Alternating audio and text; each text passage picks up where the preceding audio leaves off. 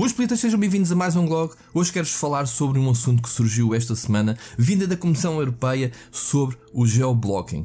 Malta, há aqui grandes polémicas em relação às decisões que a Comissão Europeia tem imposto às gigantes tecnológicas. Nós já sabemos que a Google tem sofrido bastante nas mãos da Comissão Europeia sobre as regras, uh, sobre, um, digamos, o mercado único digital, que é aquilo que se alcança. Para quem não sabe, o mercado único digital é basicamente dar acesso a todos os Estados-membros, a todos os cidadãos dos Estados-membros, o acesso livre, como se estivessem no seu país usufruir de coisas digitais noutros países.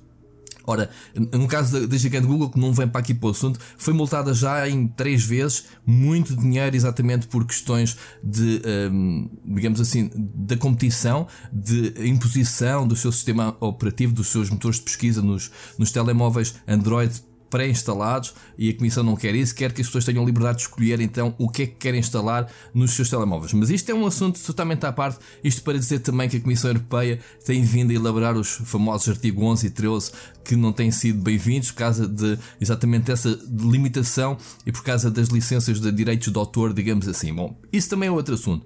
Mas a Comissão Europeia. Uh, que muitos pintam de bicho-papão, tem feito muitas coisas boas para nós, consumidores, eh, consumidores digitais, e se calhar há coisas que passam ao lado das pessoas. E é exatamente isto, de, este assunto do um, ehm, mercado digital único. O mercado digital único, como eu disse, é o abrir fronteiras, não físicas, que essa já felizmente temos há muitos anos, que de, não temos que nos identificar quando passamos por uma Espanha, por um país, basta o nosso cartão de cidadão, uh, como antigamente era preciso, sei lá, para, para visitar os países, mas neste momento estamos a ultrapassar isso e estamos na, nas barreiras de, do mercado único digital. Na prática, a Comissão Europeia já fez coisas como aboliu o roaming. Lembram-se quando vocês tinham que viajar nem que fosse para a Espanha e os vossos dados eram a bombar, vocês tinham vá lá, um limite ou tinham que pagar à parte dados, uh, chamadas telefónicas. Isso acabou há bem pouco tempo, portanto, dentro desse sentido de, do mercado digital único.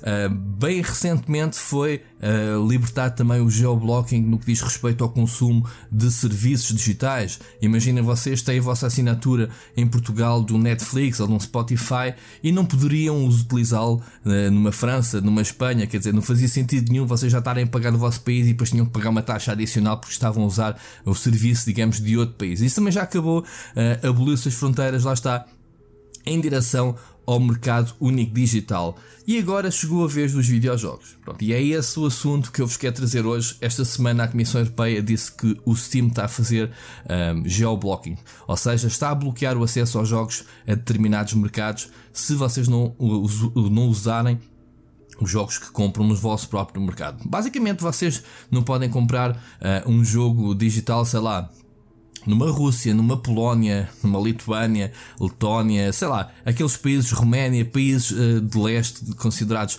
mercados mais pobres, em que as editoras para vingarem lá têm que baixar o preço dos jogos, ok? Tem uma realidade muito própria, mas isso faz com que os jogos sejam bloqueados àquela região, exatamente para impedir que nós vamos ao eBay, vamos à Amazon e compremos localmente jogos baratíssimos para depois usufruirmos cá. E obviamente isso uh, vai uh, trazer, obviamente, um mercado paralelo que é as empresas que importam jogos baratos lá para vender cá e há aqui uma grande confusão entre aquele retalho que é oficial, aquele que é apoiado pelas próprias editoras, que tem as editoras locais e que vendem os jogos e estão impostas às regras e que não podem importar e a comunidade europeia, a Comissão Europeia, não quer nada disso, quer uh, que o mercado seja livre para os videojogos, quer acabar com o geoblocking. Eles já fazem isto há muitos anos, vocês lembram-se quando as consolas vocês comprassem nos Estados Unidos, tínhamos NTSC e na Europa PAL, os jogos não funcionavam num lado e no outro, e quando uma consola anuncia que é region free, é um feature que toda a gente, meu Deus, é exatamente isso que queremos, liberdade para comprar os jogos onde queremos, fazer os melhores negócios, a Comissão Europeia salienta a isso, as pessoas têm que ser livres de escolher os mercados, os seus melhores negócios e, obviamente, uh, ir atrás deles. Portanto, isso significa que sim, se um jogo é mais barato na Roménia, se eu puder poupar 20, 30, 40 euros, eu vou lá comprar.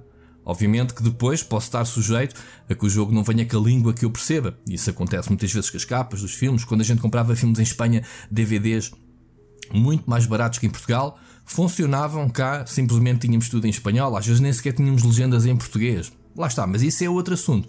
Outra coisa é eu conhecer, uh, por exemplo, uh, colegas meus que tinham uh, o Rainbow Six Advanced Warfare Fighter, assim que é o nome do jogo, em que um tinha importado uma cópia tinha a região 6 ou o que é que era, que era tipo Rússia, e não podia jogar com um amigo, não podia fazer matchmaking com um amigo, em Portugal também, porque tinha comprado a cópia em Portugal e então os jogos não eram compatíveis em si. E isso é que é muito estranho, nem sequer estamos a falar de comprar e utilizar. Simplesmente dois jogadores não se podiam encontrar online porque não eram da mesma região.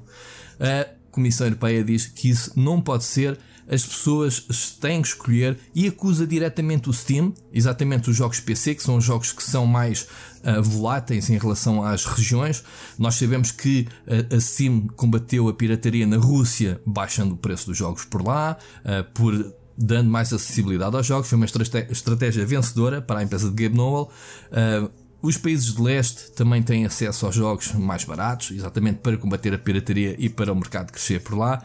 Uh, só não sei depois a consequência, porque o Steam se passar a ser proibido e eles têm que responder e têm uh, um ano para. Um, apresentar as suas justificações e alterar o sistema, podem estar sujeitas a multas muito pesadas que já foram anunciadas, representando 10% de todas as suas receitas anuais, portanto é um balásio muito grande, portanto estou a ver 10% das receitas uh, serem uh, originarem essa multa, uh, mas não foi só o Steam que foi acusado, também cinco editoras em concreto, estamos a falar da Bandai Namco, a Capcom, a Fox Home, a Coach Media e a ZeniMax da Bethesda, foram então acusadas de um, combinarem preços de forma bilateral uh, e manipular, digamos assim, o mercado para poder uh, vender. Eles têm aqui tem, a citação uh, de Margaret Vestager, que é, digamos assim, a Robin dos Bosch da Comissão Europeia para a concorrência, aquela que tem perseguido, vá lá, a Google e as outras gigantes,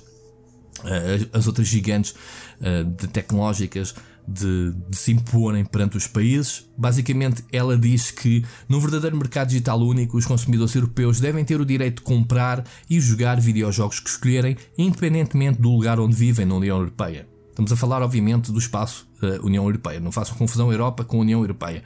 Os consumidores não devem ser impedidos de comprar os jogos entre os países membros e descobrir qual é o melhor negócio para si. Ora, a própria Comissão Europeia está a dizer que as pessoas são livres de escolherem. E é isso que nós queremos, ao fim e ao cabo. Todos nós ficamos uh, chateados quando não conseguimos comprar um jogo mais barato porque depois não o conseguimos utilizar, certo? A Valve e as 5 editoras têm agora a oportunidade de responder às nossas preocupações sobre o assunto. Eu fiz esta notícia no Saptec para quem quiser ver na íntegra uh, tudo o que eu escrevi lá, procure uh, Comissão Europeia no Saptec. Eu vou deixar depois, se calhar, o link na descrição. Uh, e eles basicamente uh, dizem que eles têm um acordo bilateral para impedir os consumidores de comprarem e utilizarem jogos PC em outros países da União Europeia que não o seu país de residência, ou seja, é a prática de geoblocking que vai contra as regras antitrust. As regras antitrust é as regras da concorrência, digamos assim, desleal que, uh, que eles estão. Eles dão mesmo um exemplo que uh, a impossibilidade dos utilizadores comprarem jogos disponíveis mais baratos em Estados membros como a Estónia. Portanto, eles sabem que os jogos são mais baratos nesses mercados: a Estónia, Hungria, Letónia, Lituânia, Polónia, Eslováquia e Roménia. Exatamente os países que eu disse ao bocado como exemplos. Um, o que é que acontece? Eles também dizem que. Um, que há restrições nos contratos de exportações significa que uma editora mete, sei lá, um, um jogo à venda em Portugal tem um parceiro oficial, imaginem uma EcoPlay, por exemplo.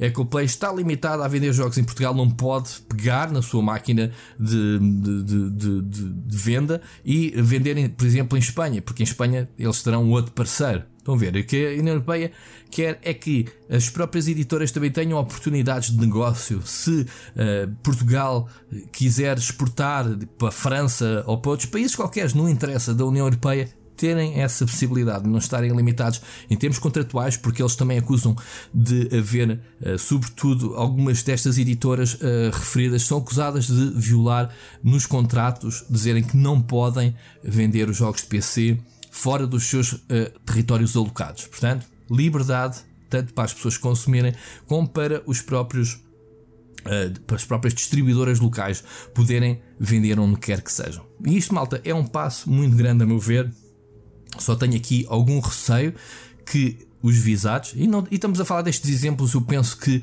há muito mais, há muito mais editoras. Eu acho que toda a gente faz este geoblocking, ok? Não são só estes exemplos, coitados foram os que foram investigados, coitados entre aspas, mas há mais uh, a fazer este tipo de geoblocking. O que acontece é que, se calhar para responder à letra, eles dizem assim: então tudo bem, nós naqueles mercados que vendemos jogos mais baratos, vamos subir o preço e vamos equipará-los ao preço da Europa. E os jogos ficam todos.